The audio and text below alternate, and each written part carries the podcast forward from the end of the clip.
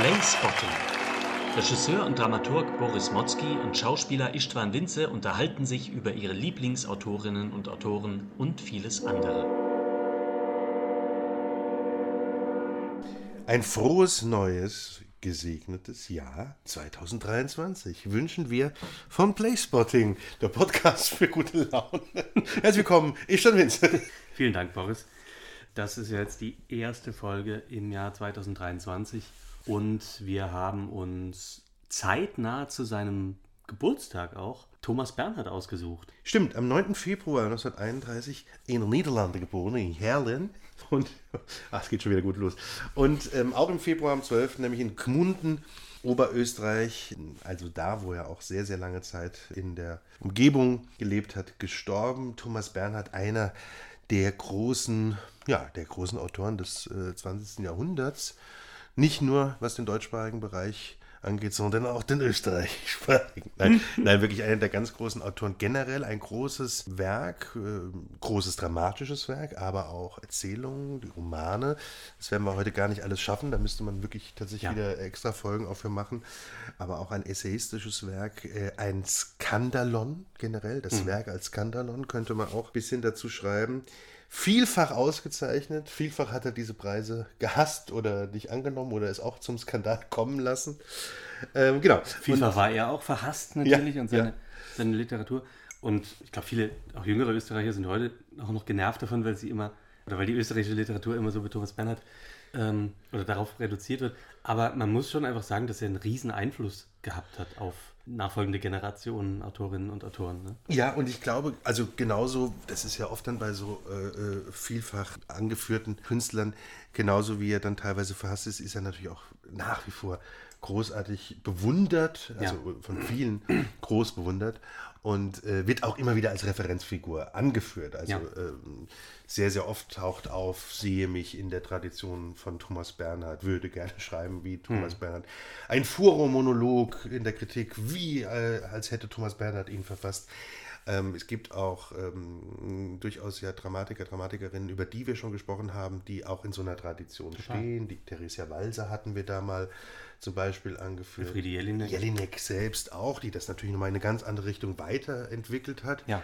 Also, das ist, ist eine große, schillernde Figur, äh, wie oft bei schillernden Figuren auch mit, ähm, ja, mit äh, viel Positiven, wie auch Negativen, wie auch Merkwürdigen, wie bis heute Fragezeichen lassenden, so im Werk. Aber einer, ja, wirklich einer der großen Autoren. Und wir wollen uns aber eigentlich vor allem jetzt mal in der, in der Folge, die wir nennen, ein Fest für Thomas. Ich weiß es noch nicht, müssen wir nachher noch Fest schauen. für Thomas, schön. Ein Fest, oder, äh, oder Motzki Vinze Bernhard. oder Vinze Bernhard Motzki geht natürlich auch. Also wir wollen uns vor allem mit einigen der, der großen Theaterstücke befassen und kommen, wie Sie das kennen, verehrte Hörerschaft, bestimmt vom, wie sagt man, vom, vom, vom, vom Ästchen aufs Stöckchen, oder? Ist, wir wollen uns jetzt vor allem mit ein paar der großen Theaterstücke von ihm beschäftigen. Und natürlich mit seiner Person. Vielleicht muss man kurz, weil es, es hat ein bisschen was damit zu tun, auch diese Herkunft, wie er meistens. Er wurde ja als, als äh, äh, uneheliches Kind geboren in den Niederlanden. Ähm, und Aber als, als äh, Kind eben einer österreichischen genau, Haushaltshilfe. ja, die Hertha Bernhard. Ja. Und die wiederum war die Tochter äh, des äh, Salzburger Schriftstellers Johannes Freumbichler, den man heute nicht mehr kennt, aber auf den sich Bernhard auch immer wieder bezieht, beziehungsweise wo er immer auch wieder Spuren sucht sozusagen. Der so eine Art Vaterfigur für ihn geworden Genau. ist im Laufe des Lebens. Ne? genau. Weil, weil seine Mutter eben auch aus dem Grunde, weil sie äh, unehelich äh, schwanger war, da in die Niederlande gegangen ist ne? oder versetzt wurde, damit äh, der Familie sozusagen die, die Schande der unehelichen Geburt dort in sehr konservativen äh, ländlichen Österreich erspart bleibt. Ja, und der eigentliche Vater nämlich, der Alois Zuckerstetter, den hat Bernhard auch nie kennengelernt. Er hat auch äh, diese Vaterschaft bestritten, wurde aber irgendwann dann festgestellt. Er hat sich auch geweigert, Alimente zu zahlen. Äh, Man vermutet, dass der sich dann auch umgebracht hat 1940. Bernhard weiß es aber nicht so genau, aber es ist diese, dieser nicht existente Vater. Äh, Das ist auch eine Sache, mit der sich Bernhard beschäftigt. Natürlich, wie oft bei ihm nicht im 1 zu 1 direkten, aber diese, diese, diese Spur, diese Suche nach Kommunikation, dieses nicht genau wissen, woher man kommt. Genau, das nicht drüber reden dürfen, Ja, auch über gewisse das, die Themen. Tabuisierung, er sagt selbst, er durfte den Vornamen des Vaters nie aussprechen Ja. bei der Mutter. Das Genau. sind Themen, die sich durchziehen. Genau, und, und dann gleichzeitig natürlich auch noch so eine gesellschaftliche Doppelmoral, gesellschaftliche Zwänge, die verstümmelnd auf Individuen einwirken. Ne? Das Ja. sind Themen, die immer in allen seinen Werken eigentlich variiert werden.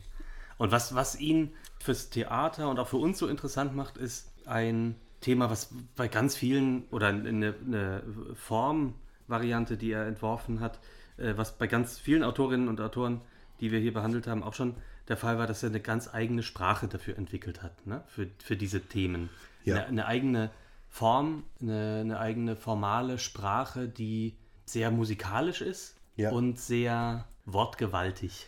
Ja? Wortgewaltig, sehr kaskadenhaft, Ja. um es mal vielleicht so zu sagen. Ja, völlig Der- übertrieben, könnte ja, man sagen. an, an dieser sprachliche Furor, das ist ja was, was man mit ihm so verbindet. Ne?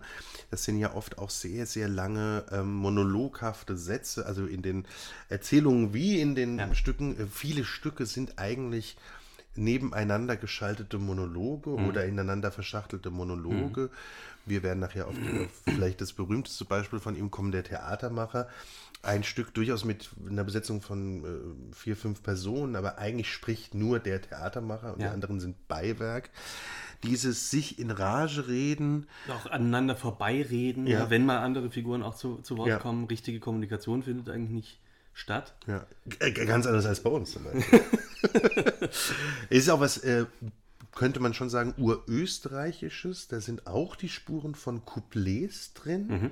Ne? Also die Couplets, die ja bei Nestroy nie enden. Immer wieder kommt man raus mit der nächsten Strophe. Wir haben da mal bei der legendären Wedekind-Folge drüber geredet, glaube ich. Hat eine Nestroy-Folge haben wir noch nicht gemacht. Nee, noch das wäre auch was. Ja. Also ein Jux wird das nicht machen. Also genau, das sind, das sind so Besonderheiten. Und natürlich ist das Werk von Bernhard auch sehr geprägt von der ganzen äh, nationalsozialistischen Vergangenheit Österreichs wie Deutschland und von dem, was, was diese Schreckensherrschaft geschafft hat in den Köpfen an ja, ein Tabuisierung, Eindämmung, Ja. ähm, merk merkwürdigsten Denken Genau. sozusagen. Er wurde ja als Kind in ein nationalsozialistisches Erziehungsheim Ja. gesteckt, hat in Salzburg dann auch im NS-geführten Joanneum dann eine Weile äh, lernen müssen und hat da- das eben beides als ganz furchtbare Zeiten in seinem Leben eben in Erinnerung gehabt. Und Vor allem wurde er auch noch nach Thüringen ähm, gesteckt, weil sie den, den, Ortsnamen verwechselt haben. Ja. Er sollte eigentlich bei Salzburg äh, nach ähm, Saalfelden. Saalfelden und Mhm. kam aber dann nach Saalfeld und das muss eine ganz, ganz schlimme Zeit gewesen sein für ihn. Und dann, du hast schon erwähnt, genau, das Johanneum. Ähnlich, ähm, also diese Spuren einer Nazi-Erziehung, äh, damit muss er sich auseinandersetzen mit diesen Traumata. Genauso wie auch, nächstes Thema, natürlich wieder diese urkonservativ-katholische Prägung Ja. die ja da auch mitspielt in Österreich. Genau, ich überlege gerade, wie man so ein bisschen, also die ersten Texte, die entstehen, sind eigentlich alle eher Prosa oder ne, sind eher dem, dem essayistischen, dem Prosa-Werk, äh, dem autobiografischen, was sich immer, ne, bei wem nicht, aber hier ganz besonders durchzieht. Und ähm, es gibt äh, Bernhard, der ja nie verheiratet war, also, oder der auch nie eine äh, äh, in dem Sinne klassische Partnerschaft, äh, äh, ob jetzt äh, zum Mann oder zur Frau, äh, gab es nicht bei ihm, aber es gab ähm, sehr, sehr wichtig einen sogenannten Lebensmenschen für ihn, das muss man, glaube ich, erwähnen. Das war nämlich die Hedwig Stavianicek.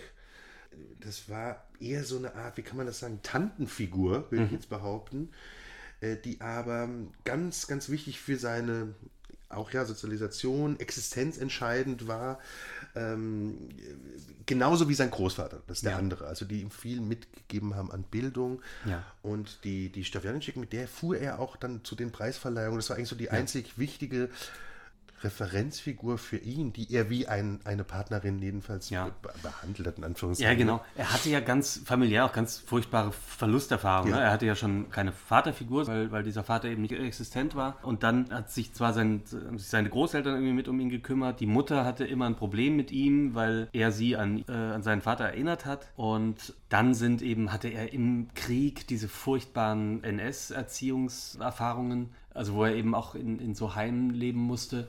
Und nach dem Krieg sind dann relativ bald auch sowohl der Großvater als auch die Mutter gestorben. Und da war er ja so ja, im frühen Jugendalter noch. Ja. Genau, also ganz, ganz viel frühe Verlust- und Mangelerfahrungen, was soziale Nähe angeht. Es gibt eine große, große, äh, großes Interesse von ihm für französische Literatur. Mhm. Montaigne ist da äh, wirklich so als, als Wegbereiter zu nennen. Ja. Äh, Montaignes Essays, die finde ich ja bis heute uns wirklich ähm, wahnsinnig beschäftigen Toll, können. Die, die und, auch für Shakespeare ja. eine große Rolle gespielt haben. Ja.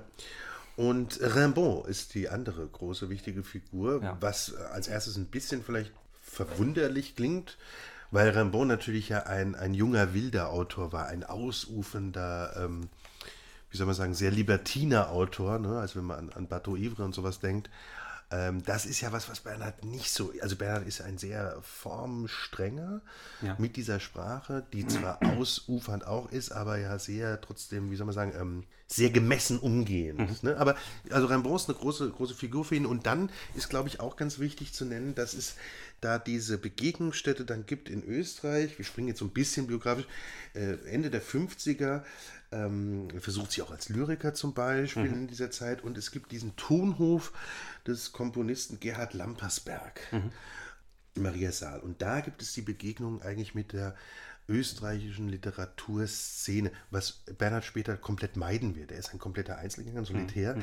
Aber da trifft er auf jemanden wie H.C. Artmann, der natürlich auch ein großer Sprachkünstler ist, auf äh, Christine Lavand und natürlich auch Peter Turini, der ja schon, sag ich mal, nicht, vielleicht nicht ganz so großmeisterlich in der Kunst ist, aber trotzdem als Dramatiker auch einer der wichtigsten ja. österreichischen, ein bisschen, bisschen ähm, vielleicht wellmädiger irgendwann werden, wobei die ersten Werke wie Rotzenjorg sind ja auch mhm. so wiederum haben was vom kritischen Volkstheater mhm. wie vom mhm. jungen Krötz. Also jedenfalls jetzt äh, ufer ich ein bisschen aus, aber er, er, trifft auf Turini, er trifft auch auf Wolfi Maria Bauer äh, damals. Und diese Begegnungen sind natürlich ganz interessant, weil sich so ein bisschen da was entwickelt von wer schreibt gerade wie in Österreich. Ja. Und, und auch jetzt über die, die österreichische Szene hinausgehend hatte er relativ früh auch schon Begegnungen mit äh, Zuckmeier zum Beispiel, der ja. ihn auch äh, gefördert hat. Ja. ja. Der auch Verbindungen ja. dahergestellt hat. Ja, man muss auch sagen, das ist vielleicht schon wieder eine Sache, ähm, was wir vorhin gesagt haben, mit auch mit dem Schwierigen vom Bernhardschen Wesen. So sehr er da am Anfang hier ähm, von auch naja, zehrt, weiß ich jetzt gar nicht, aber jedenfalls in dieser Gesellschaft sich befindet, hasst er diese Gesellschaft später, ja. die ich gerade beschreibe. Und es gibt ja diese äh, berühmte Erzählung Holzfällen, eine Erregung, die auch teilweise verboten war. Da geht es nämlich zum Beispiel um Lampersberg, also mhm. der als erstes Bernhard als Schützling angesehen hat und dann in den 80ern einen erbitterten äh, Streit gegen ihn führt, weil er sich da verunglimpft sieht. Und ja. diese Verunglimpfung, das ist schon auch, ähm, das ist natürlich schon ein bisschen auch was Österreichisches, äh, dieses äh, hintenrum, also äh, ne, Messer in den Rücken stechen. nicht, dass es das nicht woanders auch gäbe bei uns, aber es ist ja schon was, was was man so ein bisschen jedenfalls nachsagt mhm. und was schon im Bernhardschen Werk auch drin ist. Mhm. Äh, es gibt ja, jetzt, jetzt springe ich da schon mal ganz kurz drauf, es gibt ja wirklich diesen ganz tollen Briefwechsel zwischen Thomas Bernhard und seinem großen, wirklich auch Mitentdecker, Förderer, Verleger, äh, dem wahrscheinlich größten Verleger des 20. Jahrhunderts in, in Deutschland, nämlich äh, Siegfried Unselt. Und dieser Briefwechsel, der nochmal bekannt wurde, äh, lange, lange posthum, beide betreffend, nämlich in der Lesung von Gerd Voss und Peter Simonischek, zeichnet auch so ein Bild, wie, wie oft, also Bernhard einerseits als ganz geldgieriger Mensch geschildert, was man auch verstehen kann als Künstler, muss man auch immer sagen, und gleichzeitig aber auch immer wieder sehr schnell beleidigt ist und, und so ein also so Spiele. Er spielt schon auch ganz gern Machtspiele, wie seine Figuren dann hm. Mit Unselt, ja. Also er, er ist beleidigt, dann wieder ähm, schleimt er so ein bisschen, dann charmiert er ein bisschen, dann ist er komplett zornig. Äh, wie oft sagt er, er wird aus diesem Verlag gehen, er wird nie mehr für ihn schreiben. Ja, ja, ja. Wie oft bietet er noch einem Residenzverlag in Salzburg parallel was an? Also er ist auch ein, er ist auch ein Spieler. Versucht auch immer Bedingungen zu stellen, absurde Bedingungen manchmal. Und äh, das vielleicht so ein Tipp, wenn man sich von so einer Seite mal mit dem Werk beschäftigen will, also auch wieder eher mit dem Geschichter als mit der Geschichte dann ist das, ist dieses Hörbuch tatsächlich, also als Hörbuch wirklich ein großes Erlebnis, äh, weil Gerd Voss schmeckt der Unseld so gut, ne? der immer wieder, warum eigentlich, lieber Thomas Bernhard, äh, ihn so fragt. Und Simonischek ist ein aufgeregter, wütender Thomas Bernhard. Ja. Gezeichnet, ihr Thomas Bernhard. so.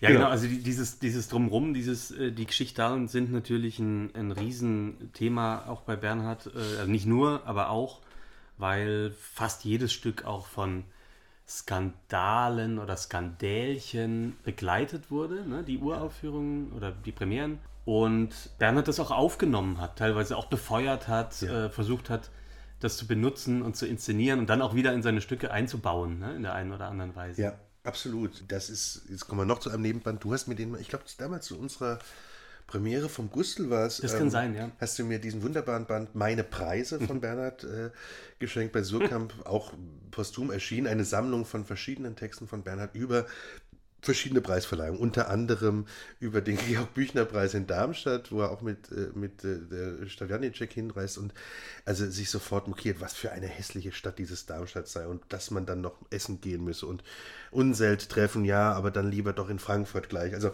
und so, so das ist jetzt äh, sehr zahm äh, zitiert, das geht wesentlich bösartiger da ab, aber es ist auch sehr, sehr köstlich, weil natürlich hier auch immer wieder der Widerspruch zwischen, naja, ist der Preis dotiert, dann nehme ich ihn halt an, besteht und gleichzeitig, oh Gott, ich muss mich irgendwelchen gesellschaftlichen Konventionen und merkwürdigen äh, Provinzbürgermeistern äh, sozusagen stellen. Ja. Das will er natürlich nicht. Und es gibt einen, jetzt muss ich mal gucken, welcher Preis, es gibt eine ganz, ganz bekannte Preisverleihung, vielleicht muss man die kurz anbringen ähm, das ist nämlich genau, das ist der Staatspreisskandal 1968 im Wiener Unterrichtsministerium. Er hält statt einer Fest- und Dankesrede etwas anderes. Er, er sagt nämlich, äh, Zitat, es ist alles lächerlich, wenn man an den Tod denkt. Mhm. Der Staat ist ein Gebilde, das fortwährend zum Scheitern, das Volk ein solches, das ununterbrochen zur Infamie und zur Geistesschwäche verurteilt ist. Und jetzt, ich springe, kommt dieser bekannte Ausspruch, wir sind Österreicher wir sind apathisch. Wir sind das Leben als das gemeine Desinteresse am Leben. Wir sind dem Prozess der Natur der Größenwahnsinn der Zukunft. Mhm. Dass das in dem sehr prestigeträchtigen Österreich natürlich ein Riesenskandalon war, ist klar. Und ja, das hat natürlich die Österreicher sehr, sehr brüskiert. Und dadurch wurden auch wieder andere äh, Festaktepreise erstmal abgesagt, aber es kamen auch wieder Preise und auch diese Preisverleihung thematisiert natürlich Bernhard in seinem Werk. Genau. Und ich glaube, so sehr man das jetzt auch als so österreichisches Regionaltum und Provinzskandal und so weiter abtun könnte, ist es ja trotzdem interessant, dass er nach wie vor, also schon damals eben in den 70ern, 80ern, aber eben eigentlich bis heute international äh, rezipiert und inszeniert wird. Ne? Das, das ist, äh, also dieses, diese, dieses harte ins Gericht gehen mit einer Gesellschaft ist was, was international funktioniert und wichtig ist und auch außerhalb von diesem österreichischen oder deutsch, deutschsprachigen Kontext funktioniert und ja. äh, gut ankommt. Man muss auch sagen, dass äh, hier ähnlich wie bei Handke die Begegnung mit äh, Peimann mhm. eine wichtige ist. Also wir wollen heute natürlich immer lieber sagen, eher für Palmann als für Bernhard, aber es gab da schon eine sehr enge Arbeitsbeziehung. Die haben ja sehr, sehr viel zusammen gemacht. Also Palmann immer wieder die Uraufführung und auch ähm, äh, später dann in der Zeit, als, als Palmann äh, Intendant vom Burgtheater war, natürlich auch wirklich Auftragswerke. Ähm, da gibt es eine enge Verknüpfung. Äh, insofern, das ist ja was, was man Palmann lassen muss, dass er eben die Nase für angesagte junge Autoren hatte. Ja. Äh, also Handke Bernhard die äh, verfolgend, wollte ich schon fast sagen, das stimmt ja auch ein bisschen begleitend. Ähm, äh, genau, das, ja, natürlich verfügte Peimann auch damals über, über tolle äh, Ensembles, Schauspieler. Genau, ansonsten müssen wir Peimann jetzt nicht großartig thematisieren, aber er ist da der, er ist der Bernhard-Regisseur über lange, lange Jahre. Ne? Ja. So. Ähm, ich glaube, weil wir gerade so im, im, Großen sind, vielleicht noch so zwei, drei Nebenbemerkungen, bis, bis wir dann wirklich zu den Stücken äh, konkret kommen. Ganz wichtig für Bernhard war noch eine Sache, und zwar, wie man lebt, wie man wohnt. Mhm. Also so sehr jetzt eben Familie oder sowas nicht im Vordergrund oder gar nicht äh, wirklich so äh, äh, Teil seines Lebens war, war aber das Wohnen ganz, ganz wichtig. Er erwirbt im Laufe seines Jahres verschiedene ähm, Anwesen. Ja? Also es geht ihm auch immer wieder so um äh, äh, ein, ein autarkes Wohnen, ein selbstständiges Wohnen und ähm, äh, es gibt den Vierkanthof in Obernatal, der ganz wichtig war für ihn, den er auch beschreibt immer wieder. Äh, es gibt dann aber auch äh, später natürlich noch äh, das Kaffeehaus, das ähm, immer wieder sein, also das Kaffeehaus Ja. generell als Tophaus, das ist immer wieder für ihn wichtig oder das Gasthaus auch. Ja. Und es gibt dann noch andere ähm, Anwesen, ne, wie äh, äh, die Krucker, dieses, dieses Almhaus bei Altmünster. Es gibt das Wohnhaus in Ottnang. Und ähm, es gibt auch heute noch, ich war da mal, ähm, dieses Thomas Bernhard Museum. Ich muss mal gucken, es gibt ja den, den Halbbruder von Bernhard, ne, den ähm, äh, Peter Fabian Ja. der ja das Bernhardsche Werk bis heute äh, verwaltet und der ausgewiesener Fachmann auch ist und das, äh, der auch in Gmunden lebt und der sich da sehr, sehr ähm, gut drum kümmert. Also äh, Thomas Bernhard Archiv gegründet, Privatstiftung, die, die internationale Thomas Bernhard Gesellschaft, von der übrigens David Schalko der Vorsitzende ist, der ja auch ganz viel Spuren im Werk Ja. äh, hat. Ja. Und äh, dieses, dieses Thomas Bernhard Museum eben da bei Gmunden, das ist, das ist sehr schön. Äh, ich habe natürlich damals ein, ein Foto gemacht, ein Fest für Boris, ist klar. Äh, genau. Und äh, wo ich muss jetzt einmal noch schauen. Genau, das ist das Bernhardhaus in Obernatal. Ja? Also das kann man heute auch ähm, noch besichtigen. Alles sehr spartanische Häuser und alle äh, Anwesen äh, organisiert von Karl Ignaz Hennettmeier. Äh, sein Liegenschaftsverwalter aus dem Grund eine tolle Figur, weil er ein ähm, Tagebuch über, über das Leben mit Bernhard geschrieben hat. Ein Jahr mit Thomas Bernhard aus dem Jahr 72, aber es erst nach dem Tod von Bernhard äh, veröffentlicht hat und das immer geheim geführt hat und sehr, sehr witzige Beschreibung hat, war, war nämlich wirklich in dieser Zeit jemand, der ganz nah dran war. Also Ja. Bernhard kam zu seiner Familie regelmäßig zum Fernsehschauen, weil er keinen Fernseher hatte. Und es gibt ihr witzige Begegnungen, zum Beispiel ähm, nur eine kleine Anekdote. Im Fernsehen wird verkündet, der Tod von Heimito von Doderer. Bernhard springt auf, sagt, endlich, jetzt bin ich Nummer eins in Österreich. ja, so, also so äh, Sachen beschreibt der Hennettmeier. Er beschreibt auch einerseits die Geldgier, äh, gleichzeitig aber auch eine Herzlichkeit von Bernhard. Also, dass er sagt, bei allem, was da so auch ein bisschen Geiz und, und merkwürdig und sehr verschroben rüberkam, dass es sehr, sehr herzliche Abende waren, äh, dass auch gern getrunken wurde und gegessen wurde. Essen spielt für Bernhard eine große Rolle. Da ist letztes Jahr ein tolles Buch von Harald Schmidt rausgekommen, übrigens, äh, wo, wo Schmidt eben auf Fabian trifft und auf andere Ah ja. Leute und de- dem Essen von Bernhard und den Gasthäusern nachgeht. Das hat den schönen Titel In der Frittatensuppe feiert die Provinz ihre Ja, Triumphe. stimmt, Ein genau. Zitat Ja, ja, aus, ja. aus dem Theatermacher. So, aber vielleicht jetzt wirklich, ähm, ich halte mich mal zurück mit diesen ganzen Nebenanekdoten und wir fangen mal an mit dem ersten ähm, Stück von äh, Thomas Bernhard, dem ersten wichtigen Stück, was auch gleich eben ein Skandalon war, äh, ähm, ich stand und was er damals für mich geschrieben hat. Genau, ein Fest für Boris. Das ist, ich glaube, tatsächlich sein erstes Stück, was er geschrieben hat. Ne? Ja, 1970 Als- uraufgeführt im Deutschen Schauspielhaus Hamburg, Regie. Genau. Und es sollte allerdings bei den Salzburger Festspielen uraufgeführt werden. Dort ist es dann aber vom Direktorium abgelehnt worden mit der Begründung, dass man das dem Festspielpublikum nicht zumuten kann. Solche Skandelchen gibt es ja da auch immer wieder. Wir wissen jetzt, dass man manches auch den Sponsoren nicht zumuten kann in Salzburg. Ja. Und manche, Trotz- manche äh, Sponsoren sollte man aus Salzburg eigentlich nicht zumuten, aber jetzt was genau. anderes. Ja. Ja, aber das ist nochmal ein anderes Thema. Vielleicht auch nochmal für eine eigene Folge. ja. Und Die wir aber von Red Bull sponsern lassen. Ja, ja, genau. Entschuldigung. Das, das, das, da gar nicht drüber reden. Am besten, oder jedenfalls nicht jetzt. Und äh, ich habe es dann aber in, in Salzburg gesehen beim Festspielen 2007. Also 40 Jahre später ging es dann doch, sozusagen. Und es ist ein Stück, was noch sehr, oder was heißt noch, was sehr dem absurden Theater auch verhaftet ist in der Thematik. Es geht um eine, also Beziehungen, menschliche Beziehungen. Eine Frau, eine begüterte Frau, die gar keinen eigenen Namen hat, nur als die Gute bezeichnet wird und die keine Beine hat. Es haben ganz viele Figuren im Stück haben keine Beine. Ja, das ist äh, eine, eine bisschen absurd anmutende äh, Prämisse. Äh, sie hat eben, äh, also sie, wie gesagt, hat viel Geld, hat einen Mann namens Boris aus einem, es wird hier so genannt im Stück, aus einem Krüppelasyl geheiratet, um ihn so irgendwie aus diesem Elend herauszuholen. Der wohnt dann jetzt bei ihr. Sie hat noch eine Johanna, eine Art ja, Zofe oder also Dienerin sozusagen, ja. Und äh, die haben eben ein sehr schwieriges Verhältnis. Also die, die Gute, die sogenannte Gute, ist eigentlich die ganze Zeit dabei, diese beiden anderen Figuren zu demütigen. Also eine ähnliche Konstellation, wie wir es auch bei UNESCO zum Beispiel haben, oft. Oder auch bei anderen bei Beckett, bei Vertretern des, des absurden Theaters. Es geht darum, dass äh, Menschen einander demütigen, einander äh, versuchen zu dominieren. Und äh, innerhalb von diesem Stück werden dann, also unter anderem ist es so, dass dann die, die Gute eben einen, einen Ball besucht äh, mit der Johanna, mit dieser, dieser Dienerin zusammen. Da darf Boris aber nicht mit.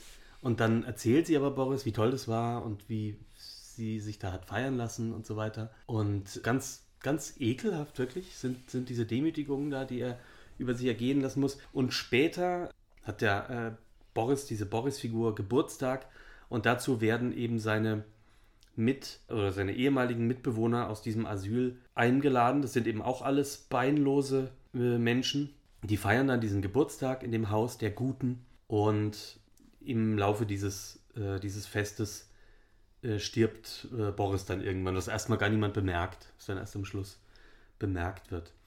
Also mit dieser, dieser seltsamen äh, Prämisse der, der Beinlosigkeit und diesen Demütigungen und auch die, die, diese Menschen in dem Asyl erzählen eben, wie, wie absurd dieses Leben in diesem Asyl auch ist, ja, dass die alle in, in so winzigen Holzkisten schlafen müssen, die, ähm, obwohl sie schon keine Beine haben, immer noch zu klein sind für die.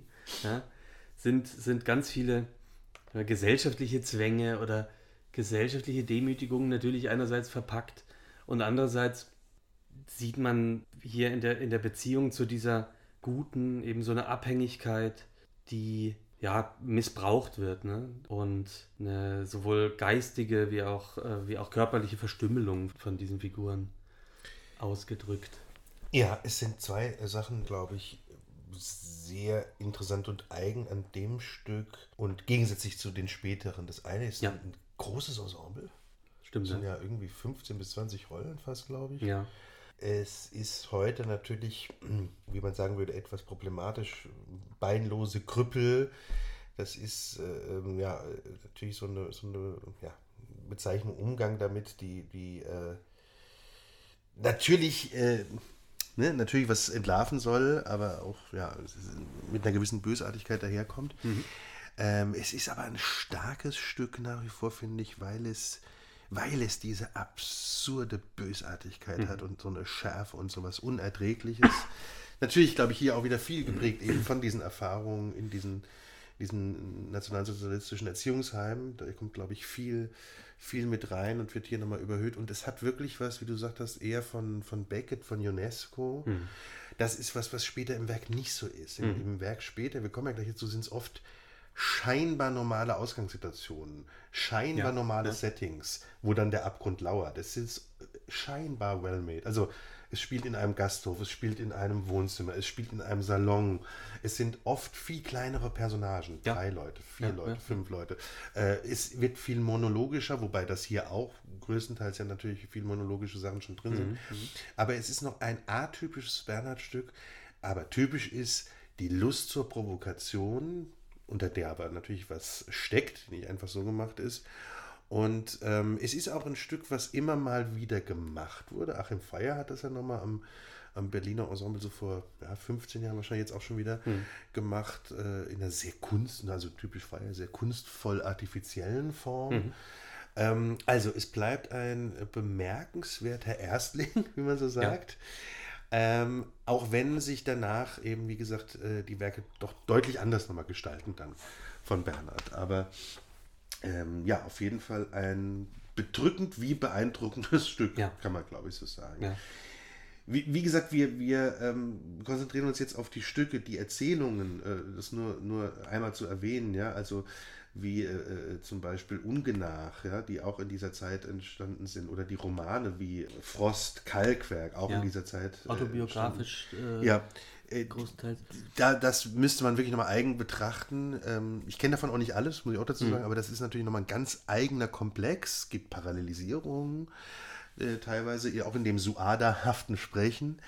Genau, es soll nur erwähnt werden, er schreibt viel. Also er hat einen großen Ausstoß. Ne? Ähm, es gibt auch ja. ein Drehbuch für einen Film, Italiener, Fragment ja. geblieben. Äh, es gibt noch diese, also auch eine Erzählung mit so einem tollen Titel, Amras, wunderbar. Mhm. Aber wir kommen vielleicht vom, vom Fest vor Boris zum zweiten Stück, mit dem wir uns beschäftigen wollen. Ähm, ich springe mal gerade zwei Jahre weiter. Uraufführung Salzburger Festspiele, jetzt nun doch. Regie wieder Klaus Peimann, Der Ignorant und der Wahnsinnige. Wir Mhm. sollten vielleicht kurz darauf eingehen. Ähm, es ist ein, ein, ja, es ist ein tolles Stück und hier ist schon der Bernhard eigentlich so, wie er, wie er dann auch lange Zeit sein wird. Es sind äh, fünf Figuren, die Königin der Nacht, der Vater, der Doktor Frau Vago und der Kellner Winter. Und Auch ein Meterstück für die Salzburger Festspiele. Ähm, Total, total. Eigentlich sind auch nur drei Personen davon wichtig, nämlich der Doktor, das ist der Wahnsinnige, der eigentlich einen großen, großen Monolog hält. Ja. Es geht um das Se- Sezieren einer Leiche, es geht um das Leben, die Kunst. Der Vater, das ist der Ignorant, das ist der Trunksüchtige, ja. Also äh, fast blind, der eigentlich fast nichts versteht, nur mal was wiederholt.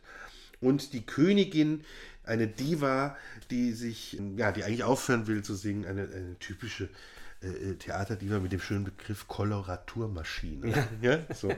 Also diese drei sprechen miteinander, gehen essen miteinander. Das sind zwei, zwei Akte. Der erste eben spielt in der Oper, der zweite bei den drei Husaren, ein damals sehr, sehr angesagtes Restaurant in Österreich. Und das, das ist es, was ich gerade beschrieben habe. Hier sind es wirklich zwei Innenräume, kleine Personage äh, und eben viel, viel Monologisches. Bemerkenswert wird immer gesagt, ähm, im ersten Teil bis zum ersten Auftritt der Königin gibt es 842 gesprochene Zeilen des Doktors und äh, vom Vater gibt es nur 33 Zeilen. So. Genau, also ist hier die- das ganz typische Monologi monologisierende Person gegenüber einem stummen äh, anderen. So. Ja. Was ist daran auch wieder bemerkenswert? Äh, es gab, und der Skandal entwickelte sich gar nicht inhaltlich, sondern über, über ein Außen sozusagen.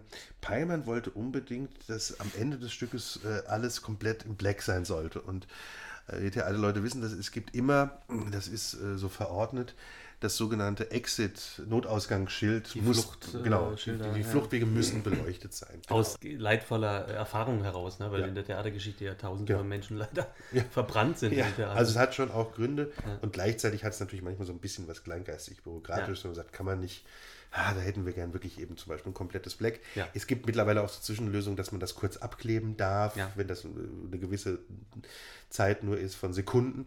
So, jedenfalls Bernhard hat darüber, man kann sich vorstellen, großen, große Debatte angeführt. Diese Notbeleuchtung sollte äh, gelöscht werden.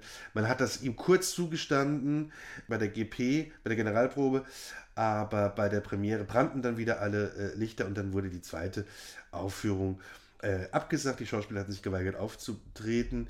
Es gab dann trotzdem kurzzeitig vielleicht fast einen äh, Kompromiss. Weil äh, der damalige ähm, Intendant Häusermann nämlich gesagt hat, man kann sie doch kurz abdecken lassen, also das, Ja. was ich beschreibe eigentlich. Aber also Bernhard konzentrierte sich wie so oft auf eine Reizfigur, nämlich auf diesen Häusermann. Er sagte einerseits, es ist ihm egal, ob es finster wäre oder nicht, aber er sagt dann den großen Satz, das ist wiederum hier der Skandal, ist, eine Gesellschaft, die zwei Minuten finster nicht verträgt, kommt ohne mein Schauspiel aus. Ja. Bernhard ist ja überhaupt, können wir vielleicht auch mal formulieren, äh, jemand, den man wunderbar zitieren kann oder Ja, wunderbare Aphorismen Ja, aus seinem. Werk herausschälen kann. Ne? Es hat ja immer was, was äh, lebensüberdrüssiges und gleichzeitig was sehr Auch was Apodiktisches, Aber, immer, aber trotzdem, genau, immer und dann auch wieder sehr ironisch, Ja, ja, sich ja, selbst genau. widersprechen, das Ja. ist der große Ja. Widerspruch in sich selbst, die Ambivalenz aushalten. Genau. Das, was wir ja in jedem Podcast machen. zum Leidwesen unserer Hörerinnen und Hörer. Aber sie müssen es aushalten, sie müssen es aushalten. Äh, Es gibt übrigens eine sehr schöne Interviewreihe oder die Mallorca-Dialoge oder so heißt es mit einer österreichischen Journalistin, die Bernhard so schon gegen Ende seines Lebens in den 80ern auf Mallorca interviewt hat. Wir sehen einen sonnengebräunten, sehr, sehr gut drauf sein, Thomas Bernhard in, in Malle sitzend. Und das ist zum Beispiel auch sehr, sehr, sehr, sehr amüsant einfach Ja. so. Äh, Ganz kurz zum, zum Ignorant der Wahnsinnige zurückkommen. Das Stück, was wir beschrieben haben, in Anführungszeichen mehr ist es auch nicht. Es lebt dann eben wirklich von der Sprache und von der auch da wieder schon Absurdität dieses Zusammentreffens der beschriebenen Figuren. Ich habe es mal gesehen in der Inszenierung von Burkhard Klausner im Schauspielhaus Bochum. Jetzt wieder mein Lieblingssatz, auch schon 15 Jahre her. Damals mit Otto Sander als Überraschung dem Trunksüchtigen und äh, einer großen, großen Thomas Bernhard Schauspielerin, die auch in einem Titel ja verewigt ist, auf den wir noch kommen, nämlich Ilse Ritter als die Koloraturmaschine. Und ich überlege gerade, wer der dritte war und komme jetzt gerade nicht drauf. Aber also das ist auch vielleicht wichtig zu nennen, dass diese Bernhard-Stücke natürlich, sagen wir auch öfters, aber es ist hier auch wieder ganz, ganz wirklich wahr und wichtig, sind Schauspieler, Ja. Schauspielerinnenstücke.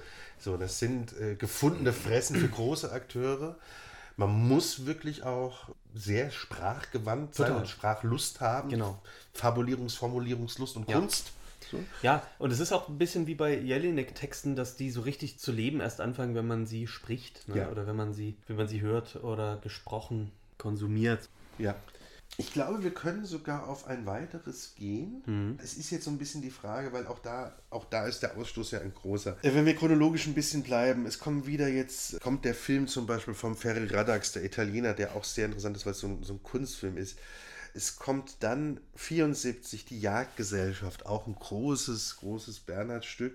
Wir streifen es aber jetzt, Ja, ja, glaube ich ja. mal. Ja. Genau wie die Macht der Gewohnheit, auch Ja. ein großes, großes Bernhard-Stück. Beide Auch wurde ganz oft dann auch bei den Salzburger Festspielen Ja. äh, uraufgeführt. Ne? Ja. Also hat ihn dann doch. Ja, vi- 74, Skandal äh, übrigens beide Stücke entstanden, 74 äh, Macht der Gewohnheit, Salzburger Festspiel, da mal Regie Dieter Dorn, der sich auch öfters mal äh, mit dem Werk beschäftigt Mhm. hat. Genau, und wir, wir springen aber jetzt mal ein bisschen weiter, auch wir streifen aber noch eins, Minetti, Mhm. ein Porträt des Künstlers als alter Mann, äh, 77 in Stuttgart entstanden, in der, in der Intendanz Peimann in. Stuttgart. Ähm, großes Stück für den großen Jahrhundertschauspieler Bernhard Minetti, der auch ein wichtiger Bernhard-Schauspieler ist und Und für ihn auch persönlich so wichtig war. ne? ja, also auch eine Freundschaft, die da entstanden ist. Ja. Wir springen auch über Immanuel Kant, wichtiges Stück auch für, für Voss und Co. gewesen, und landen aber jetzt dann bei Vor dem Ruhestand. 1979 auch Uraufführung Staatstheater Stuttgart, wieder Klausi Peimann.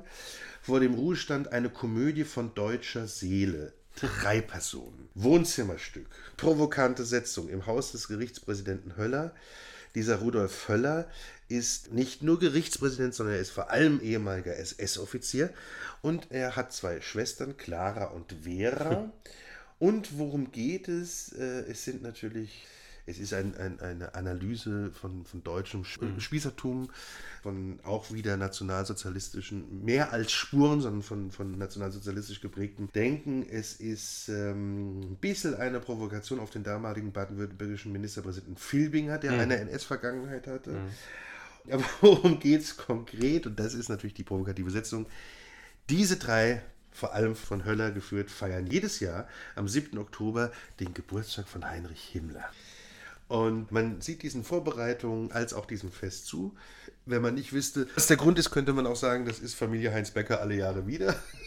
so eine Ja. Weihnachtsfolge. Ja, Und genau, und dann ist das doch so, dass einem das Lachen natürlich bekanntermaßen immer mehr im Hals stecken bleibt. Am Ende stirbt dann auch dieser komplett im Nazi-Wahn taumelnde Rudolf an einem Herzkollaps. Und das ist es, ja. Und das hat, also das ist ein dermaßen ein Ausbund im besten Sinne an Geschmacklosigkeiten, die da ausgebreitet werden, wie da ein, ein Nazi-Kult getrieben wird, dass das, glaube ich, damals, das muss man ja natürlich immer einmal wirklich mitbedenken, vor nun ja über 40 Jahren ein Riesenskandal war. Also ich muss ja immer dran denken, dass im Publikum wirklich auch noch Leute, ich will jetzt nicht immer sagen, vielleicht auch noch Täter, das, das wissen wir jetzt nicht, aber es saßen auf jeden Fall Leute, die auch noch diese Zeit wirklich miterlebt haben. Sicherheit. So, ne? Und die sich teilweise entweder entlarvt oder auch geschämt haben, wenn sowas zur Sprache kam. Ja. Deshalb natürlich ein wichtiges Stück für die Aufarbeitung und gleichzeitig aber eben kein moralinsaures, irgendwie daherbetend kommendes Stück, sondern ein Stück, was es ganz böse, böse aufzeigt, was für Nazi-Verkrustungen in der Gesellschaft leider ja bis heute teilweise übrig bleiben. Ja. Ja, genau. Man muss das ja auch gar nicht auf Österreich beschränken, aber es ist für die österreichischen oder für viele österreichischen Autoren immer wieder was, woran sie sich abarbeiten, weil Österreich halt mit dieser Aufarbeitung nicht so richtig in die Gänge gekommen ist, weil ja bis heute auch in der österreichischen Verfassung zum Beispiel drin steht, dass Österreich in dieser Zeit besetzt war und als Staat eben da nicht zur Verantwortung zu ziehen ist. Das habe ich mal gesehen am Schauspiel Frankfurt, noch zu Studienzeiten, also wirklich 20 Jahre her. Ich glaube noch Intendanz Peter Eschberg. In einer auch, ich erinnere mich nur, dass es eine tolle Besetzung war. Friedrich Karl Pretorius, so ein Name, der einem heute, glaube ich, vielleicht nicht mehr so viel sagt, aber damals ein sehr angesagter, äh, auch Film- und Fernsehschauspieler, Synchronsprecher, so, auch Autor selbst, mhm. spielerige Figur, der das mit einem wahnsinnigen Eifer ähm, gespielt hat. Und wie so oft bei den Bernhard-Stücken, muss man auch sagen, es braucht nicht unbedingt die große inszenatorische Erfindung. Ja. Also Freier kann dann sowas machen. Deshalb hat es auch Peimann gelegen. Es braucht super Schauspieler und eigentlich eine sehr ja. gute Personenführung und Sprachführung. Und das war, meistens ist es recht klassisch inszeniert. Bisschen auch der Grund, warum Bernhard gerade nicht mehr so viel gemacht wird, mhm. weil Regie, Konzeptkunst damit nicht so viel anfangen kann. Mhm. Meine ich jetzt gar nicht so wertend. Ja. Genau. Aber das vielleicht noch so ein bisschen dazu. Ja. ja. Also, das ist vor dem Ruhestand, finde, finde auch, wie gesagt, ein sehr, sehr scharfer, sehr lohnenswerter Bernhard Text. Und ich die springen wieder ein bisschen weiter. Mm, ja. Willst ähm, du zu, wenn wir jetzt ein bisschen chronologisch bleiben, kämen wir, könnten wir die Erzählung, die eine Erzählung, die wir mal erwähnen wollen, einbetten. Witten, Witten, ach, ich bin heute ein Versprecher. Wittgensteins Neffe genau. erscheint nämlich im Jahr 1982.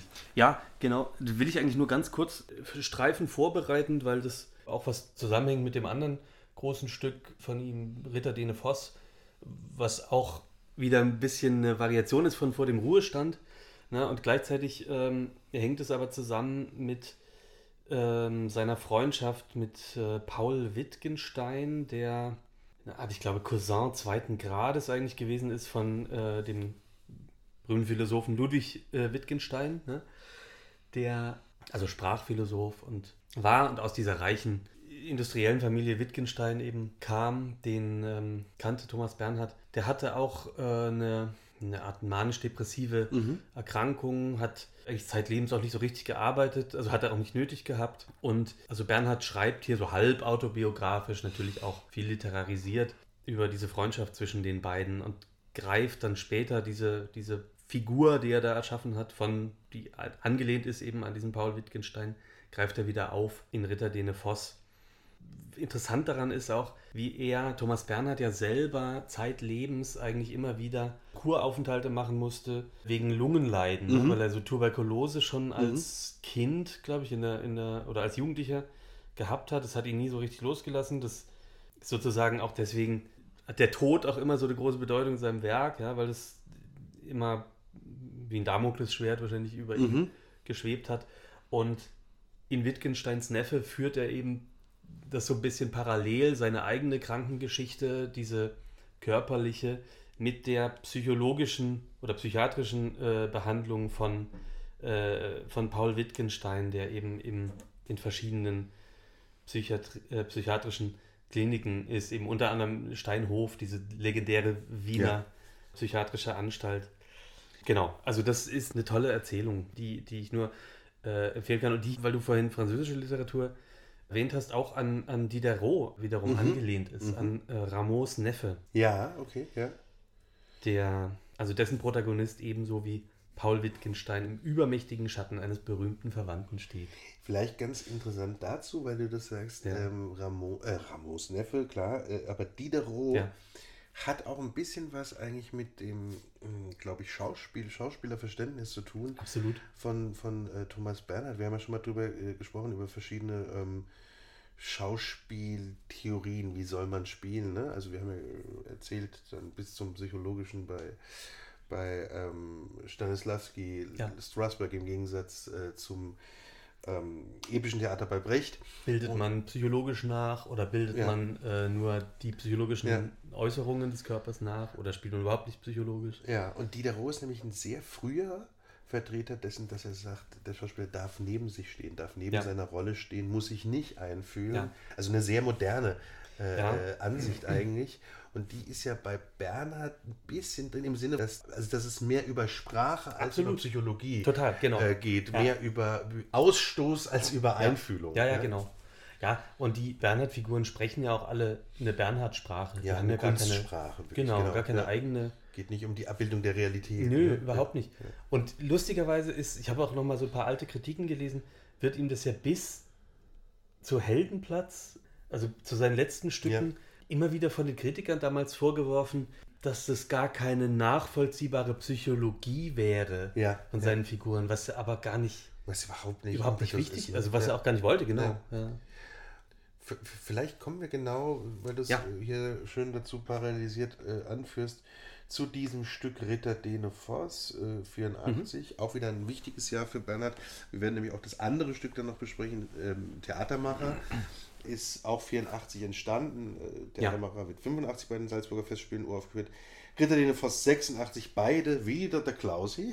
Äh, Peimann hat inszeniert. Ja. Fangen wir mal mit Ritter Dene Voss an. Den Ja. Titel trägt dieses Stück aus der einfachen Beschreibung, dass Gerd Voss, Ilse Ritter äh, und Kirsten Dehne, pardon, genau, dass die drei Schauspieler eben in der Uraufführung gespielt haben. Genau, also er soll, die, Ja. er hatte sie sich gewünscht oder Ja. hat es zur Bedingung Genau, gemacht, genau. ne, dass die drei spielen. Das Genau. steht auch eben bis heute ganz vorne in der, in der Figurage. Genau, Äh, steht Voss drin, spielt diesen Ludwig und die anderen Genau. beiden spielen seine Schwestern. steht einfach so, Voss ist Ludwig. Genau, genau. Ja. Dene seine ältere Schwester, Ritter seine jüngere Schwester. Es ist also ein bisschen eine, eine Kombi wie bei, bei vor dem Ruhestand, ja. Also Ja. Ein, ein Mann und seine zwei Schwestern im Hause. Genau, nur hier Sein- ist es sozusagen übertragen in das industrielle Großbürgertum. Ja. Ne? Und es geht auch weniger um so eine Ja. Nazi-Vergangenheit, sondern eher Um so die eine. psychische Krankheit, was du gesagt hast, Wittgenstein Neppe. Er Genau. kommt ja aus der Klinik gerade zurück. Ja. Und es geht ums Mittagessen, ne? Es geht unter anderem ums Mittagessen und aber eigentlich eben um, um tiefgreifende äh, Konflikte und, Ja. und auch wieder um kommunizieren, nicht miteinander reden können, ne? Dieser, dieser Geschwister. Und, und die legendäre Szene mit, mit dem wirklich Jahrhundertschauspieler äh, äh, Gerd Voss, die man auch auf YouTube äh, schauen kann, Ja. sind die Brandteigkrapfen. Die, die Brandteigkrapfen, die die eine Schwester gebacken hat und die, die der Ludwig dann frisst, also ja. manisch frisst, wie im großen Als- Fressen. genau. Man denkt auch, er erstickt dran. Es gibt auch Berichte vom, vom, vom Peimann, der sagt, er dachte wirklich, der Voss erstickt dran. Voss, der ja nun äh, dafür bekannt war, dass er ein extrem und radikaler, also mit sich radikal umgehender Schauspieler war, von dem er bekannt ist, dass er, bevor Othello bei Tabori spielte, sich irgendwie zwei Stunden lang heiser geschrieben, geschrien hat. Gleichzeitig kein überpsychologischer Schauspieler, lustigerweise. Also der auch immer mit einem mit einem Apar-Kommentar agiert hat. Aber diese Szene ist legendär. Also äh, die, die kann man, kann man wirklich der gepflegten Hörerschaft empfehlen, sich mal anzuschauen. Ich will da nur ganz kurz Ja. einhaken, weil das war, also nachdem wir Heldenplatz zwar in der Schule gelesen haben, aber war Ritter Dene Voss meine erste, mein erster praktischer Kontakt sozusagen mit, mit Bernhard Texten, weil ich das auf der Schauspielschule bei Kitty Buchhammer Ja. hat, ähm, hat es mit uns gemacht, mit Judith Bohle und Christina Scherrer, viele Grüße, als, als Dene und Ritter und ähm, mit mir als Voss sozusagen. Äh, und ich da auch Brandteigkrapfen äh, Ach, mich gut. reingefressen habe. Ja. Und äh, ich habe immer noch, darf ich gar nicht sagen wahrscheinlich, aber ich habe die Krawatte damals mitgenommen. Die hängt immer noch bei mir im Schrank, auf der immer noch Brandteigkrapfenspuren drauf Ach, geil. sind. Ja, Das ist ja, wenn das Winze-Museum eröffnet, äh, 2117, äh, weiß Genau. ich ja, wie ich den Eingang konzipieren werde. ähm, und das Interessante war äh, für uns alle eigentlich, dass das natürlich viel, äh, also ganz weit weg war von uns altersmäßig, Ja. ne, diese Figuren. Und äh, es war aber trotzdem spannend und es war toll, so eine Figur zu spielen, mal die nur aus, äh, aus so Schimpftiraden eigentlich Ja. besteht. Ich habe das, interess- ich hab das dann auch sogar, weil es eben so monologisch ja ist und man das gut auch zusammenstreichen kann, äh, ich habe sogar mal vorgesprochen auch. Und es hat auch irgendwie funktioniert. Es ist ja diese, es ist, es- also ich, ich kann mir vorstellen, dass es einen riesen Spaß macht, wenn man sich da so reinlegt Total. in diese Texte. Man Äh, suhlt sich ja richtig in Ja, äh, und, und das, das ist ja auch was, was glaube ich eben deshalb äh, zu diesem Schauspielertypus wie Gerd Voss so gepasst hat. Ein, ein Schauspieler, dem ja, wie gesagt, Sprache so geschmeckt hat und der sich darin so wiederfand, mm, was mm, zu kauen, zu zerlegen und das dann noch in der Kombination mit, den, mit diesen vielfach beschriebenen Brandteigkrapfen, die ja eigentlich so ein bisschen äh, den, den Profiterol äh, oder, oder unseren klassischen Windbeutel nahe kommen. Das ist natürlich bestimmt, also oder zu Recht legendär. Ich weiß noch, ich habe die, die Präsentation der Autobiografie von Gerd Voss damals im Burgtheater gesehen. Er saß mit Hermann Beil auf der Bühne, habe ich, vielleicht auch schon mal erzählt. Und genau, die Ausstattung waren eben verschiedene Requisiten aus vergangenen Inszenierungen, in denen Voss gespielt hatte, vielen Tabori-Sachen, aber eben auch vielen äh, äh, Peimann Bernhard Geschichten und die Brandteigkrapfen wurden da auch nochmal kredenzt und es, äh, ja, es hat ihm auch nochmal großen Spaß gemacht, darüber äh, natürlich zu erzählen und zu berichten. Und ähm, Peimann hat ja übrigens nochmal Jahre, Jahre später mit der Originalbesetzung sozusagen ein eigenes Remake inszeniert 2004 gab es nochmal eine Inszenierung mit den schon alt gewordenen Ritter Dene Voss. Und es ist natürlich schon auch ein bisschen ein Stück gebunden an diese Schauspieler. Man kann es aber auch anders machen. Olli Rehse hat es ja nochmal am BE gemacht mit äh, Uli Mattes, Konstanze Becker äh, und, und Co. Aber natürlich hinkt so ein bisschen. Also wenn man so Theater, theaterhistorisch, wissenschaftlich etwas geprägt ist, hinkt es bestimmt so ein bisschen hinterher, wie das ja manchmal mit so legendären Inszenierungen ist, so, ne? wo, wo wir mhm. sagen, Arturo Ui ist einfach das ist die Heiner Müller-Inszenierung mit, mit Martin Wuttke, ja. ähm, die, die einen da so geprägt hat und die einfach, einfach großartig war. Aber wie du sagst, ich kann mir vorstellen, dass es natürlich einen riesen Spaß macht, das zu spielen. Ja.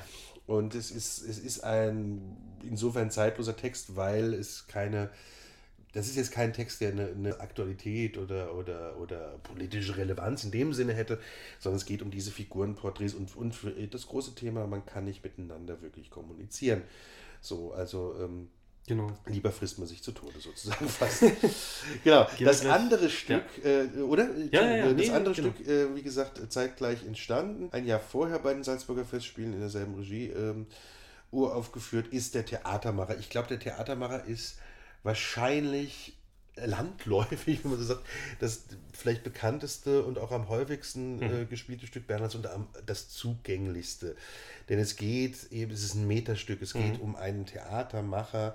Letztlich ist das so ein ähm, eigentlich aus der Comedia noch geprägter Impresar klein Impresario, Schmierenkomödiant, mhm. ähm, Bruscon äh, der mit seiner Familie rumreist und ja, in der Provinz eben spielen muss. Und er kommt hier, das Stück geht eigentlich darum, er kommt in ein Gasthaus und lässt sich diese Räumlichkeiten äh, zeigen und verlangt eigentlich immer nach Frittatensuppe. Wir wissen, in der Frittatensuppe genau. feiert die äh, Provinz ihre Triumphe und äh, der Kellner, der dabei steht, hat nichts zu sagen und die anderen äh, Tochter und Sohn und äh, Frau und so eigentlich auch nicht wirklich. Es ist eigentlich ein großer, großer Monolog, äh, viele Anspielungen auf Salzburg, auf die Salzburger Festspiele.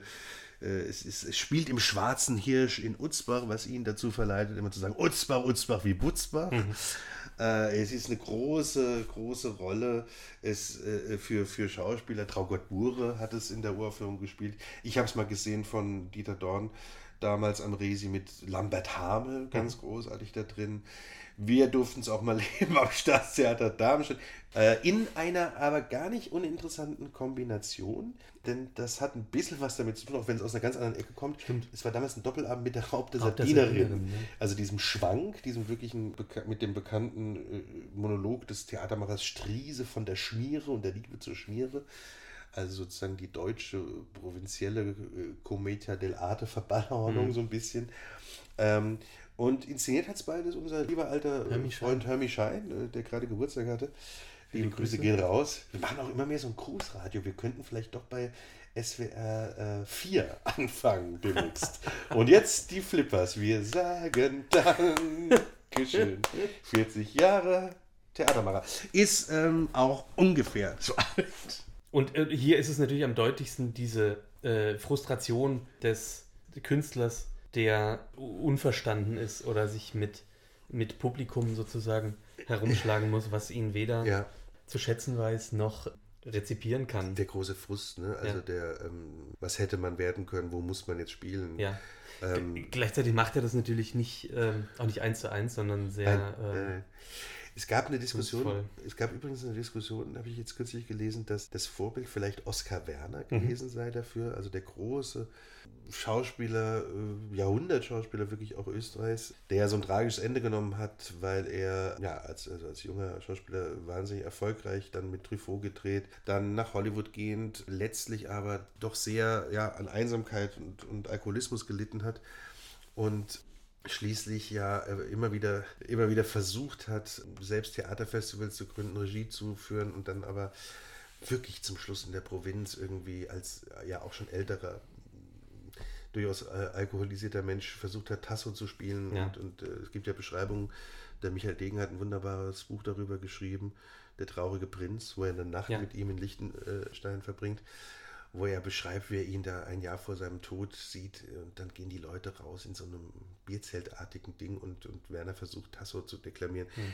Und das, äh, ob das jetzt nun wirklich Vorbild war oder nicht, aber das hätte auf jeden Fall ein Vorbild für diesen Bruce Conn sein können, denn das ist ein natürlich sprachlich wieder sehr versierter Typ. Das ist ein Typ mit einer wahnsinnigen Selbsteinschätzung bis auch Überschätzung, ja. dem es aber auch Spaß macht zuzuhören.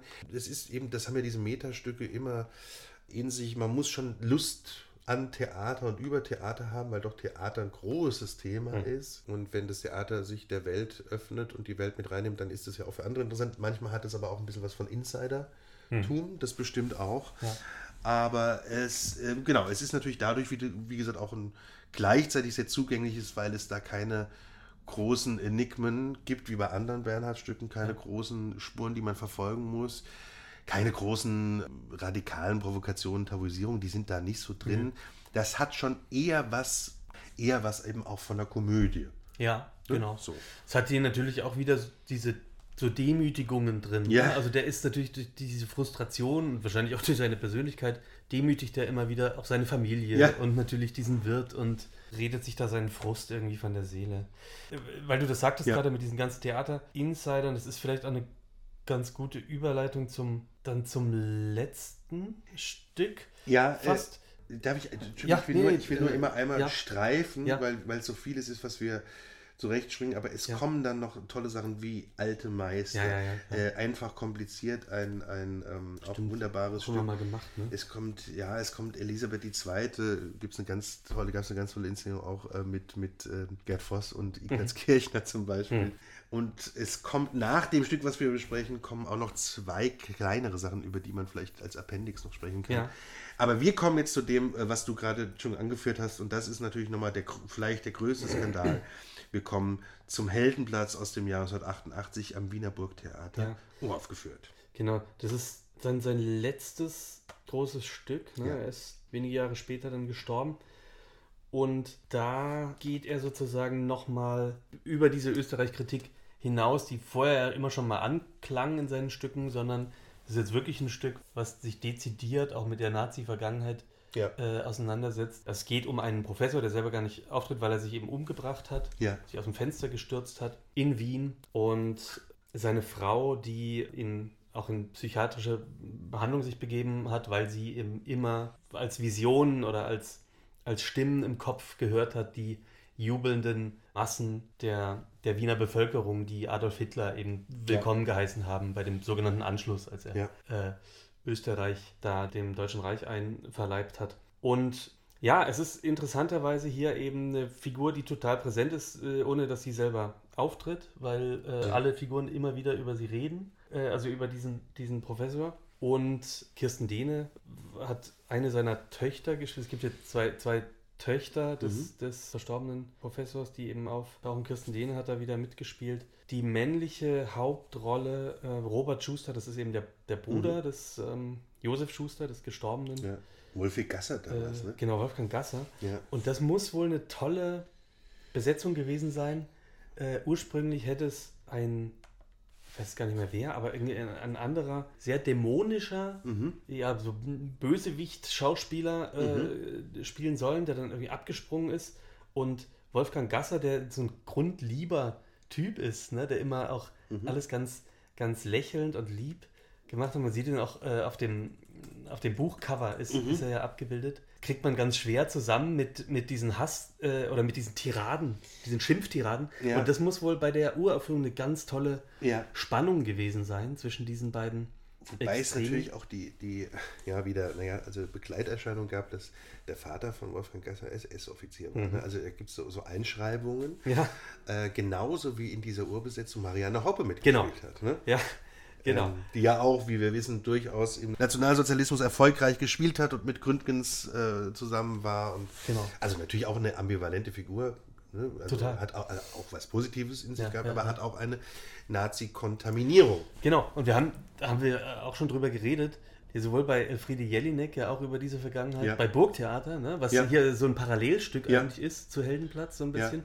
Und auch bei Heiner Müller, wo sie dann ja auch beim Arturo Ui irgendwann einge, ja. ein, sich Für Bernhard Minetti, da ja. schließt sich der Kreis, genau. der ja auch eine Nazi-Vergangenheit hatte Absolut. und der aber auch ein großer Bernhard Peimann Schauspieler genau. gewesen war. Genau. Und zu diesem, zu diesem äh, ganzen Skandalon, also es war dann die, die, ähm, die Kronenzeitung hat, glaube ich. Die Kronzeitung vielleicht einmal für die Bundesdeutschen. Haben, haben wir ja auch schon. Äh, ungefähr die Bildzeitung, ne? Ja, ja, genau. Ja. War auch schon ein paar Mal ja. äh, beschrieben, glaube ich.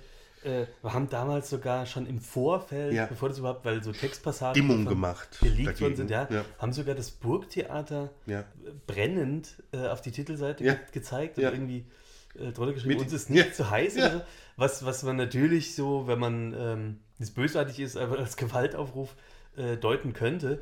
Äh, es ist letztendlich, es gab dann bei Demonstranten, es gab auch in der Vorstellung Leute, die geschrien haben. Aber absoluterweise auch aus so, aus so anderen Ecken kommend, also mhm. in, in, Anführungszeichen auch eine merkwürdige Art von mhm. Cancel Culture fast, aber auch eine Lettere, weil man auch dann wiederum sagte, das Stück ist antisemitisch.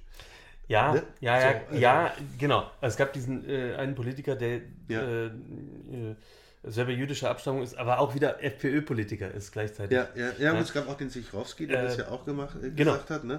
Also das war dann schon so fortgeschritten, glaube ich, mit, mit der ganzen Erfahrung, mit äh, ja. Bernhards Skandalisierungen und äh, ja. Bernhard diese Skandale immer ausgenutzt hat und Peimann natürlich auch. Peimann sowieso. Äh, genau. Dass die beiden auch dann eigentlich mehr dieses Drumherum schon mit inszeniert haben, ne, von dem Stück. Ja. Äh, es war ausverkauft, es wurde begleitet eben von vielem Tumult davor. Ne? Ja, aber gar nicht so viel, wie nee, Peimann sich erhofft bis, hat. Ein bisschen Kuhmist gab es, ne, glaube ich, von irgendwelchen. Ja, wobei, genau, oder wurde zumindest angedroht oder so. aber, aber Sigrid Löffler hat lustigerweise ja. damals so schön geschrieben, ganz Österreich hat sich aufs Stichwort in eine Thomas Bernhard-Komödie verwandelt, in die hinterhältigste, abgefeimteste, entlarvendste, die sich der Autor je ausgedacht habe. Ganz Österreich ist die Bühne, alle Österreicher sind Komparsen, die Hauptdarsteller sitzen in der Hofburg und am Ballhausplatz, in den Zeitungsredaktionen und in den Parteizentralen. Das Publikum aber ist die ganze Welt. Du hast, du hast auch recht, das mit dem Kuhmist war so eine Androhung von einer Gruppe Wir Niederösterreicher um ja. Martin Humer. Es gab aber auch eine große Unterstützung für, für Bernhard, eben von nun ja auch großen Autoren wie Erich Fried, Josef Hasslinger, Jelinek, ja, ja, Gerhard Roth, äh, wieder Turini das ist natürlich auch zu nennen. Und ähm, es gab aber in der Premiere schon durchaus viele so Zwischenrufer. Es gibt ja bis heute ne, dieses Bild von, von dem unsäglichen, äh, wie heißt er denn? Strache. Ja, der als junger Mann da störend, äh, ne? Ah ja, als, ja, klar. Als, äh, klar, ne? junger Rechter da schon äh, steht. Also es gab ähm, Störrufe und Thomas Bernhard kommt dann mit den Spielern natürlich zum Applaus. Sein letzter öffentlicher Auftritt. Beimann selbst sagt, wir haben Heldenplatz gegen alle Widrigkeiten, gegen eine aufgehetzte, aufgepeitschte Öffentlichkeit zur Premiere gebracht. Für den schon vom Tod gezeichneten Dichter Thomas Bernhard war der Premierentriumph ein letztes großes beglückendes Geschenk. Heldenplatz war ein Abschied. Er starb wirklich, wie du sagst, äh, Monate später nach der Urführung am 12. Februar dann 1989. Ja. Und der Wolfi Gasser hat die Keins-Medaille dafür bekommen. Das Stück wird auch selten gemacht. Es wurde ähm, ja auch wieder der Satz so vor 10, 15 Jahren unter der Direktion Herbert Föttinger am Theater in der Josefstadt von ihm selbst inszeniert mit Michael Degen in der ja. Hauptrolle. Auch wieder interessant, ne? Degen. Äh, Schauspieler. Ja. Als Stück auch nicht das stärkste von Bernhard nee. wahrscheinlich, ne? Nee, weil ähm, es lustig, lustig, lustigerweise ja. ein bisschen didaktischer ist mhm. als äh, Bernhard ist eigentlich nie didaktisch. Mhm. Und hier gibt es so ein gewisses didaktisches Mitschwimmen darin. Mhm. mhm, mhm. Äh, der, der große Dramaturg Hermann Beil, der das ja hier ähm, begleitet hat, hat ähm, ja auch gesagt, es war im Vorfeld so, es sollte irgendwie ein Gedenkstück geschrieben werden. Bernhard wollte eigentlich nicht, dann hat er doch ja. mit dem Heldenplatz was gemacht. Ja. Es hat aber auch hier schöne Zitat, äh, einen schönen Zitatenschatz, äh, unter anderem, in jedem Österreicher steckt ein Massenmörder, aber man darf sich die Laune nicht verderben lassen. Ja. Ein Satz, der auch von Georg Kreisler eigentlich sein könnte. Ja. Fast, ne? äh, auch von uns nach dem dritten Flaschel. Und äh, ich glaube, wir müssen äh, auch nochmal aus dem, aus dem Theatermacher zitieren. Äh, kannst du gerne ähm, machen hier, ne? Der, die, äh, der zentrale Satz vielleicht aus dem Theatermacher? Theater eine Absurdität, eine jahrtausendealte Perversität, in die die Menschheit vernarrt ist und deshalb so tief vernarrt ist, weil sie in ihre eigene Verlogenheit so tief vernarrt ist und nirgendwo somit ist die Verlogenheit größer und faszinierender als auf dem Theater. Also jetzt, ich hätte noch kurz angeführt, Deutsche Mittagstisch, was es auch noch kurz gibt danach. Und eigentlich auch noch dieses Dramolett, äh, äh, ähm, Klaus Peimann geht mit mir essen, kauft ja. keine Hose oder ja. so ähnlich heißt, was ja heute noch von Beilen und Peimann gespielt werden. Aber das war eigentlich schon unser Schlusswort. Um jetzt die ungarische Salami anzuschneiden. Stimmt, die habe ich da und ich mache ja, wir haben ja gar nicht erwähnt, ich bin ja auch so trocken wie, wie lange nicht, weil ich Stimmt. ja Dry January mache. Ja, Aber heute haben wir Premiere, insofern würde ich mich jetzt mit der Salami schon mal einessen, um heute Abend dann doch wieder Happy New Year.